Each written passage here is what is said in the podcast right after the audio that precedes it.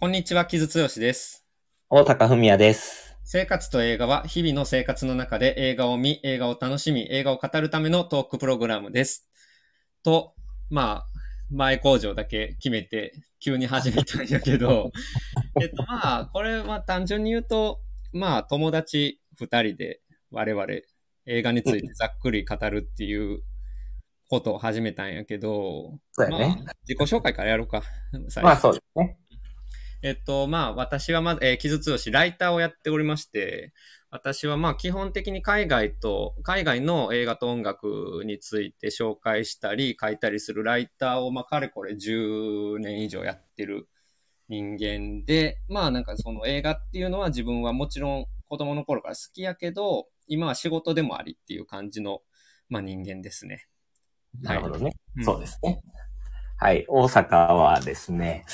今、IT 企業で働いているサラリーマンでうん、学生時代は映画の研究をしてたんですけど、働き出してからどんどん映画を見る時間が少なくなっていっているが、やっぱり映画が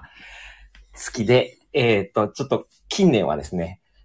数を年内何本見るっていう数で見ようとしてるけど、その数に達しない年が毎年続いているっていう状態なるほどで。す。はい。うん。いや、なんかね、まあ、これ多分アップの時にはもう第1回がいきなり始まってると思うんやけど、まあ、なんかその前になん、これ、まあ、どういう目的で始めたかっていうのをとりあえずね、第0回として、まあ、ありがちな第第0回っていうので、まあ、やっとこうかなと思ったんやけど、うん。うん。なんか、いや、あのね、まあ、いろいろ思うんやけど、うん。まあ、そうか、最初、俺らの関係性からやな。俺らの関係性は、だから大学時代からの友人で、今我々30代、まあ、半ばというか後半でですね。で、まあ、それぞれ映画っていうもので繋がってて友達やったんやけど、まあ、それぞれ、えー違う距離感で今は映画について向き合ってるっていうところで、まあ、それでもまあなんかね、映画について喋られへんかなっていうことを考えたんやけど、うん。その、まあ、生活と映画っていうタイトルにもかかってくるんやけど、俺のリアリティとさ、映画、日常生活のね、うん。うん。大阪の日常生活のリアリティって全然違うわけやんか、今となっては。そうやね。うん。なんかそこがすごいポイントやなと思うんやけど、うん。うんい。や、俺もそう思ってる。だから、まあ、こう、なんやろ、まあ、感じるところはもちろん、うん、違うし、まあ、その、これはもう単純な一観客やけど、まあ、傷は仕事であるっていうところとか、うんうん。まあ、まあ俺は結婚して子供がいて みたいなところもあったりもするし、まあその辺はなんかだいぶ違うシチュエーションやけど同じ映画をまあ見たりしてるから、まあその辺でこう、なんやろ。まああんまりがっつりその辺を話すことはないけど、ないから逆にこういう場で、こう実は感じてるところの違いみたいなのが、こう出てきたら面白いかなと。うんうんううんん。そうやね。なんかまあ、でさ、あの、俺らずっと映画部として、まあコロナ前やけど、パンデミック前に主に映画部と称して、まあ、一月一本ぐらいは一緒に映画見れたらいいなって、うん一人の友達と、まあ三人でよく行ってたんやけど、それもね、数減っちゃったりとかして、でな、大阪も仕事忙しかったり、子育て忙しかったりっていうので、なかなか会いにくいなっていうところで、最近これ見たとか、これおすすめやでって、俺から紹介することはできても、うんうん。それについてゆっくり喋るみたいなことも案外なかったりするし、そうやね。そういうのもまあいいかなと思ったんやけど、ただ、一個言いたいのは、うん。だってさ、まあ別にさ、あの、電話でやるよって話やん、それ。別にあれあれ面白かったら、いいなとかさ。うん。こあ面白かったなとかそういう話は電話ですればいいやんって話やねんけど、うん。それをあえてここで始めたのはなんでかっていう話をしないといけないと思うんやけど、まあ確かに。それは、うん、それは大阪はどう考えてる？ああ、いや、俺はやっぱりその、なんていうか、こう、まあ、まあ、一対一の会話ではあるけど、まあ、それをこう、なん、なんだろう、人に聞かれる体で話すことによって、こう、よりこう、なんだろう、掘り下げた話ができるというか、こう、適当な、俺らの中で、ああ、わかるわかるっていうのじゃなくて、ちゃんと言語化できるっていうところは、一つ大きなところかなとは思う。うん、確かにね。なんかさ、いや、俺はさ、もう、あの、結構シンプルでさ、喋る練習をしたいのよね。その 最近はまあ、ありがたいことに、やっぱりその、ポッドキャストとか出させてもらうようになって、まあ、なんかいろいろ視点用意してきたり、それこそ人に聞かれることを前提としてるからさ、ポッドキャスト。うんうん。あのーね、いろいろ準備していくんやけど、やっぱり聞き直したら、もう全然喋ってないなっていうことがあまりにも多いし、で、自分は書くのも好きやから、書くのうんうん。ももちろん担保したいんやけど、書く、書いて伝える映画ライターとして、まあどういう風に映画を伝えるかっていうことは考えてるから、まあライティングで伝えるってことも考えてるんやけど、まあ喋りの仕事が増えてる中で、まあ喋る練習はした方がいいなと 思ってるっていうのは、まあ単純にあるんやけど、で、あともう一つはさ、俺やっぱりツイッターにもほとほと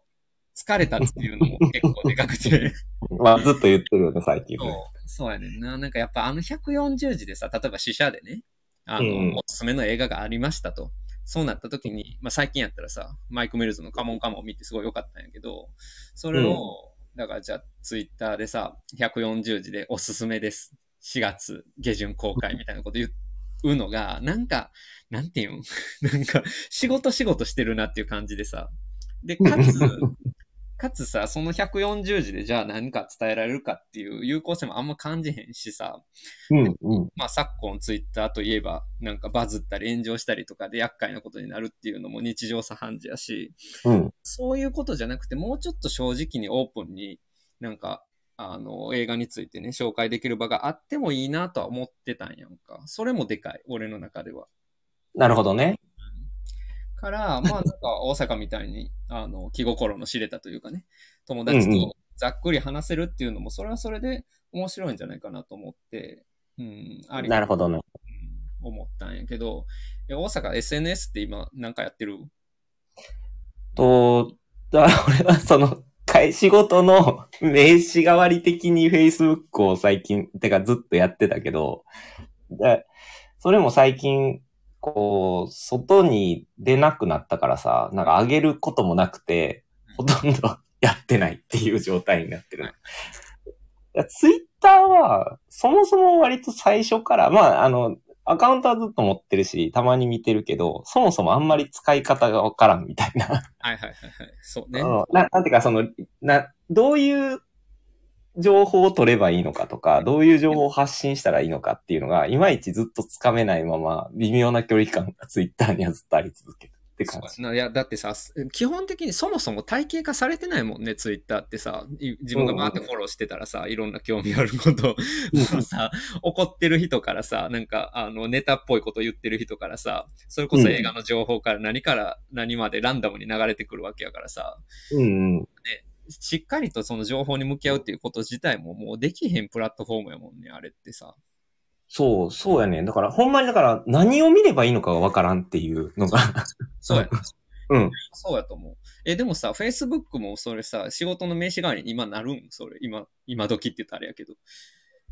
やー、俺はさ、その、えっと、IT の、まあ、コミュニティに結構顔を出したりしてたりするんやけど、まあ、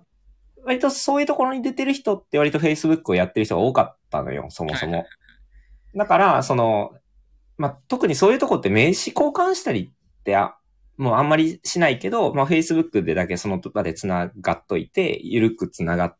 ておくで、なんかあった時に、まあその人に声かけて、そのコミュニティの勉強会に出てもらったりだとか、まあなんかそういうのが実は転職につながったりだとか、っていうのがあったりするから、割とそういう実利面みたいなところで Facebook はずっと有効活用してたかなって感じ。うん、なるほどね。まだそういう機能あるんやな。今ってさ、今ってリンクツリーってあるやん。うん、あるね。これまだ作ってないけどさ、あれってほんま今っぽい事象すごく表してるなと思ってさ。うん、うん、うん、うん。だって大阪もさ、Facebook でさ、例えば映画見た時にさ、なんか興奮したとしてさ、そこには書きにくいわけやろ、そこに。そうやな。Facebook はちょっとな。だから、あの、逆にこう、ある程度考えがまとまって人に進めたいな、みたいなことがあったときは、Facebook にあえて書いたりすることはあるけど、うん。まあなんか、ある程度その外向けの、あの、というか、感想みたいなのじゃないと書けないっていうところはあったりする。うん。なるほどね。いや、だからさ、あの、ほんまリンクツリーとかに象徴されてると思うんやけどさ、もう今、現代人ってさ、現代人っていきなり主語大きくするけど、やっぱりその、あの、SNS のさ、プラットフォームによってさ、表現する自分っていうのが違うわけやんか。ああ、そうやね。うん、だからそれがさ、やっぱすごい大変っていうか、なんか俺はもうあんまりもうツイッター一本でいいやと思ってたんやんか、それ、は全部。うんうんうんうん。あの、しょうもない生活も、なんか映画ライターとして映画紹介するときとかも、告知とかも全部それでいいやと思ってたんやけど、なんかもうそれがちょっと苦しくなってきたというか、分けなあかんなっていうのがあるのと、で、まあツイッターでは伝わりづらいなっていうのと、まあ両方重なってるから、まあなんか音声コンテンツみたいなものでね、まあ音声 SNS というべきなのか、なんかあってもいいんじゃないかなと思って、で、まあスタンド FM が俺いいと思ったのは、うん。こんなん言ったら怒られるんかもしれんけど、まだそんなに広まってないやん。そこまで。そう、そうやね。そうやね。それはほんまあるにちょっと閉じたところがいいなと思って。うんうんうんうん。まあもちろん偶然な、なんか例えばえ映画と、映画ハッシュタグみたいなのつけとけば、まあうんそれをきっかけに聞いてくれる人とかもいてるかもしれへんけど、うん、まあ基本的にはなんかその、そんなに拡散性が今のところあんまりないというか、ところもいいなって、で、それやったら自分は仕事関係なくできるなと思ってさ。それは結構でかいかな。まあこれも全然トライアルやねんけどね。これがどうなっていくかは、俺ら二人も全然分かってないし。そうやな。まあなんかあの、クラブハウスの二の舞にならないでほしいと思うけどね、このアプリは。うんまあでもちょっと違うんじゃない？やっぱりそこ。うんうん。まあ確かにね。うん。まあ、今んとこ俺は収益化みたいなことは全く考えてないし、むしろどっちかというと仕事じゃなくやりたいんやけど、これは。まあ、とはいえね、なんか、あの、もし広がってきたらなんかその先って考えてもいいんかなと、ぼんやりは思ったりもしてるし、まあまあうん、その辺も様子見って感じやね。まあでも基本的には俺ら二人が楽しく喋れればっていうところやね。なんかそれを、あの、その楽しさを、こう、あの、既得な人が共有してくれれば、なお良いぐらいの感じやな。まあそうね。いや、でね、その、だからさ、まあ他のポッドキャストでもこの話はしたんやけどさ、うんあのもうほんまに今映画が見つけられないと。みんな、うんうん何を見ていいか困ってるっていう話があるやんか。うん。ほんまそうやろうなと思って。で、だかいやら、うん。あ、どうぞ。いやいや、あの、それはまさしく、あの、課題やと思ってて、あ、っていうか、お俺はさ、あの、まあ、ある意味傷がいるからさ、こう、何見たらいいって聞くわけやけどさ、うん。あのまあ、そんな人が身近におる人もさ、まあ、稀有なわけでさ、うんそういう人だってどうやって情報取ってんねやろうなと。まあでも、多分、だからネットフリックスとかのさ、もうトップに上がってくるさ、おすすめをさ、まあ、こう、見てみるかって言って見るぐらいなんやろな。そうなんかなだから俺もさ、どういう感じなんやろと思って、そうそう。だから、その、だからそれこそタイトルにもつながってくるんやけどさ、生活と映画っていうタイトルにしたのはやっぱり結構でかくてさ、その、生活をまず大事なわけじゃないですか、みんな。そうやね。でさ、映画ライターの生活ってさ、例えばそれで言うとね、まあ年間さ、300本とか350本とか映画見てさ、別にそれが偉いとかじゃ全然ないんやけど、もちろん、それが仕事でもあるし、あれやねんけど、むしろ、なんていうの、好きなことをやらせてもらってるっていうぐらいのことで謙虚にならなあかんと思うんやけど、たださ、そのリアリティとさ、だから大阪のリアリティと全然違うしさ、例えば俺とかって一応映画サイトとかざっと見て、今月広告何あったっけとか確認するんやんか。うんうん。だからそういうのとかを、じゃあどれぐらいの人、どれくらいのね、あの、映画好きがしてるのかとかもちょっと分かれへんし、でもそんな、なんかなんていう、網羅性があるものでざっと見るよりは、なんかさ、うん友達それこそ友達がこれ面白かったでって言ってくれた方がさ、見に行ったりとかするやん、人ってさ。そうやな。あの、俺、まあ、会社でさ、 Slackっていうチャットツールみたいなのを会社のコミュニケーションでつうん使ってんねんけど、 Slackって知ってる、知ってる知ってる。うん。ああれ、で、あれってこう、チャンネルっていう、まあ要は、そのスレッドみたいなのを、まあ自由に作れて、その中で会話をするのね。うん。で、だから、その仕事の何々のお客さん用の、その、チャンネルみたいなのを作って、で、まあそこでその案件の会話をしたりすんねんけど、まあそれとは別にこの雑談チャンネルみたいなのも、まあ、あの、作ったりするのね。うんうんうん。で、まあ一応そこにシネマチャンネルっていうのがあって、結構みんなだからそこでこう見てよかったよみたいなのをこう共有しておすすめし合うみたいなのは今の会社ではやってたりすへえ、だから、やっぱりね、だから身近な間で盛り上がるものが見たいっていう感じやんな。る。そうやな。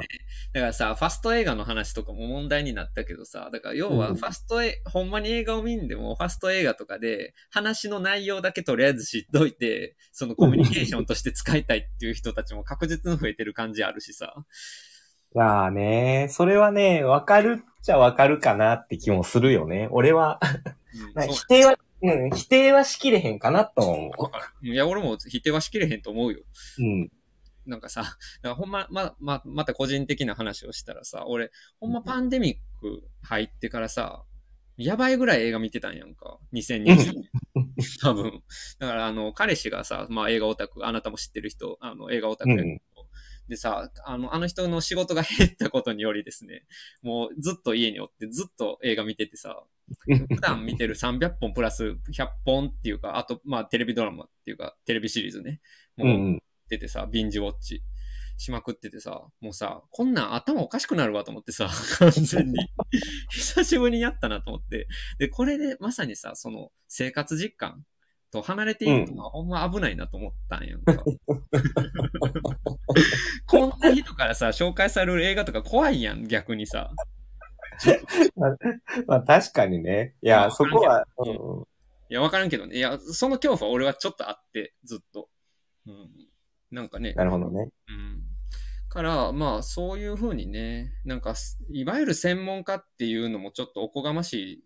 と思ってるんやけど、俺はね。うん。なんかまあ、自分は観客でありたいし、まず。うん、まあ、まあでもそこはまあ、専門家でいいんじゃないの？いやだってー、いやー 微妙なポイントやと思うで、そこら辺はさ。まあ確かにね、なんか、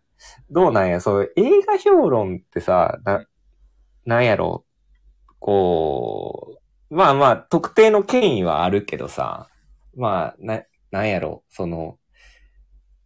それを専門とする人の能力って何なんやろうっていうのはたまに考えたりするね。今そこでその大きな風呂敷を 広げやめとこ、やめとこ、やめとこ。うん、やめとこまあでもそうやね。だから、うんうんそうそうそう。だからね、だから、うん、俺と大阪がだから月一本さ、同じ映画見に行ってさ、一緒に喋るっていうだけでも、俺はすごくやっぱり学ぶことがたくさんあったりするし、まあ何より楽しいからさ、そっちも大事やったりするんやんか、一映画好きとしてはさ、その、なんていうんかな、その評批評をバーって読んで、これがどういう、この映画がどういう位置づけなんかっていうことを蓄積していくっていうことよりも、観客として楽しんどきたいっていうのもやっぱベースにあってさ、うん。うん、なんかそこら辺があんまり狂わんようにしよう、したいなっていうのもあるから、まあこうやって 喋る機会があってもいいんかなっていうところやね。まあそれはこう、一観客として話せるっていう。なるほどね。うん、まあそうやね。まあまあ、まあ俺らの話ばっかりしてもあれか。でも、まあだからさ、今、だからまあこんだけストリーミングがあってさ、何見たらいいかわからんっていうのは多分少なくない人が思ってるところやし、まあ俺は映画ライターとしてこの映画おすすめですよっていう、単純におすすめ仕事っていうのもやりたいと思ってるから、だからそれをまあツイッターとか単評とかじゃなくて、あの持てるアウトプットがあってもいいかなとは思ってうん、うん。ますね、これに関しては。なるほどね。まあ、俺もだから、俺は逆にアウトプットする機会がうん。何もないんですよ、今。特にブログをやってるわけでもないし。だから、その、どんどんそのアウトプットの習慣がなくなってきてて、まあ、ただ見てるだけみたいになってるところもあったりして、なんかそれは良くないなって自分自身の課題として思ってるのよね。うんえ。それはなんでアウトプットした方が良いっていうことなの？うーん、なんか、なんやろうな、その、こう、まあ、やっぱ、一応言語化することによってさ、こう、より記憶に残るというかさ、うん。映画、作品がさ、っていうところはあるなと思ってて、なんかもう、こう、見てるだけやと、あれ見たんやっけどうやっけみたいな 感じになってしまうことがあって、なんか、それってさ、すごく寂しいというか、もったいないなっていうところもあるんやけど、なかなかこう、その、時間もない中で映画を見てたりすると、こう、アウトプットってどんどんおざなりになっていくっていうところがあるから、まあその辺は、やし、まあ、こういう感じで形に残るっていう状態で置いとくとさ、うんあの、あの時はこう感じてたけど、今は違うみたいなのもさ、まあ、こう、明確にこう、残るわけやん。うんまあ、なんかそういうのもちょっとやっておいてもいいかなっていうのもあって、うん。なるほどまあいいかなと思ってっていうところは。うん。なんかさ、だから、それをさ、やるのもさ、だから電話とかじゃなくてさ、個人のね、プライベートの電話とかじゃなくてさ、うん。あと、あるいは自分で日記書くとかでもなくてさ、まあ、うん。どっかちょっと開かれたところを担保しときたいっていう気持ちって、やっぱり人間ってあるんやろうねっていう人間またでかい あの主語で言うけど、っていう気はするよな。俺も大阪も昔ブログやってたやんか。うん、やってたまあね。俺はさ、ライターに昔からなりたかった人間やからさ、あの、それこそ書く練習をしてた部分もあるんやけど、うん。やっぱりあれがさ、日記じゃなくてブログやったっていうことって結構大事は大事な気がするねんな。なんか、全然知られへん人に、知らない人に見られる可能性があるっていう。うんうんうん。ぜも全然見てないんかもしれんけど見、見てる人もいるんかもしれないっていうさ、あの感じっていうかさ。いや、だい、そう、だから、それがちょっと懐かしいなって、はいはいもはやってなっちゃってるところが俺はあるんよね。結構、だから、結構、まあ、その、文章を書くのは好きなんやけど、まあなんかち、地筆というかさ、なかなかこう、たくさん早く書けるわけでもなくて、から、こう、一個書いてね、できると、こう、やっぱ考えもまとまるし、すごくいいんやけど、まあなんかそれをこう、なんやろ、習慣化できないというか、っていうのは、あの、今はあって、だから昔やってたのは、あれは続けとけばよかったのになって、今は思ったりはするんやけどね。まあ、いや、いや、俺、昔、あの、知ってると思うけど、昔書いてたブログ消したからね、俺も。あれ結構好きやったんやけどね。いやいやいやいやいや、やっぱりね。デジタルタトゥーが恐ろしい時代なんで、うん、まあ、いや、まあまあまあ。でもそんな変なこと書いてなかった。うん、まあまあまあ、あれ書いてたのはでもすごいだ、やっぱ自分にとっては大事やったから、キャリアうん、その後のキャリア作ったっていう意味でもね、まあ、やっててよかったなとは思うんやけど、まあそういう意味でな、なんかいろんなアウトプット、違うアウトプットが、まあ今できるっていうのは結構でかいよな。うん、でかいと思う。で、やっぱこの音声で残ってさ、なかなかこう、いなかった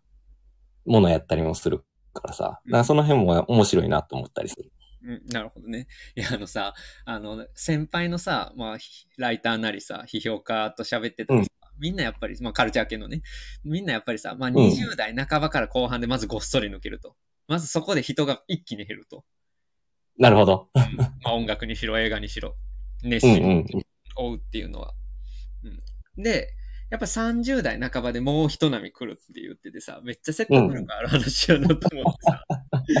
いや、でさ、でやっぱりさ、それ、たまたま俺はラッキーなことに仕事させてもらってるけどさ、まあ、そうじゃなくてさ、仕事で偉くなっていっててさ、まあ、あ子育てあったりとかさ、なあ、そんなんやったらさ、そっちの、それこそ生活ですよ。生活をちゃんとさ、やってる人の方がよっぽど偉いと思うからさ。だからそれと帰りたくないっていうのはすごいあるねんな。ただ、まあそうなった中で、その日々の生活が大変な中で、なんかアウトプットの回路を一つ持っとくだけで、あうんる種そのカルチャーへの関心っていうのがね、今起こってることでね、ノスタルジーじゃなくて、うんうん。カルチャーっていうものに対する関心はどっかで保たれるんかなって気はちょっとしてるね。そういう意味ではね。そうやな。だから、そうそう。まあ今、こういう感じで話してるけどさ、なんか、例えば、あの、もうまさしくその、こう20代後で、ん前半で抜けて30代半ばで戻ってこようとしている人間そのものやねんけど、俺自身が。でもなんかここで、30代で戻ってきたけど、また抜けるっていう層もある。そうそうそうそう。だから、そうならないようにするためには、どうすればいいのか、みたいなところの一つの手段になってくれればいいよねって思っています。なるほどね。まあだから結論としてはさ、あれやね。あの、中年男性のセルフケアですね。まあそうですね。あの、これはね。俺も含めてね。まあ俺らのフレンドシップを保つものでもあるしね。まあそうやね。ちなみにですよ、あの、こう年間50本っていうのを去年掲げたんやけど、48本ぐらいで止まっちゃったのよ。うん。でなんか、でもその本数っていうのもどうなんかなって気はせんではないけどね。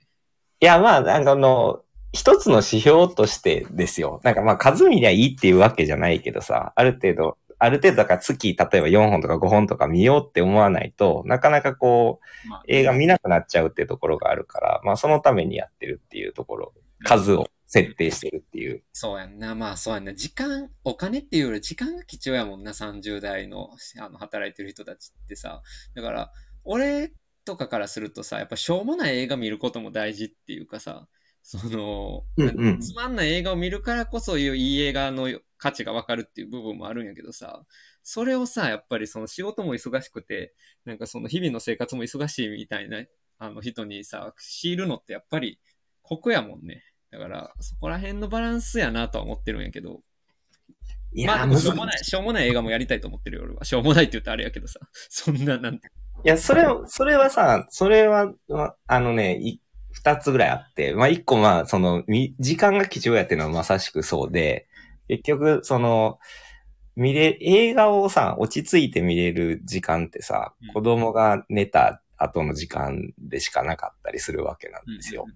でそうなってくると、まあ、その、10時とか11時とかから見始めてみたいな感じにな、なって、でもまあ、平日とかさ、だから疲れてるからまあ、YouTube で、あの、ゲーム実況見て終わるかみたいな。映画を見るかの葛藤になるっていう、その、時間の確保っていうところで言うと、その難しさがあって、で、あとはその、しょうもない映画を見るかどうかっていう話で言うと、割と疲れてる時ってしょうもない映画見たくなるのよね。わかる。だから、それもさ、ストリーミング時代やからこそ可能になったことでもありさ、ある意味。ある意味でもね。わかるわかる。それはわかるよ。うん。だから、その、こう、いわゆるし、しっかり見なあかん映画ばっかりしかなけ、ないとすると、それはそれでしんどいやけど。なるほどな。まあ、そうやな。うんうんまあ、難しいな。まあ、とはいえ、じゃあ映画館に行く映画っていうののハードルがより上がるっていう話でもあるやん、それってさ。そうそうそう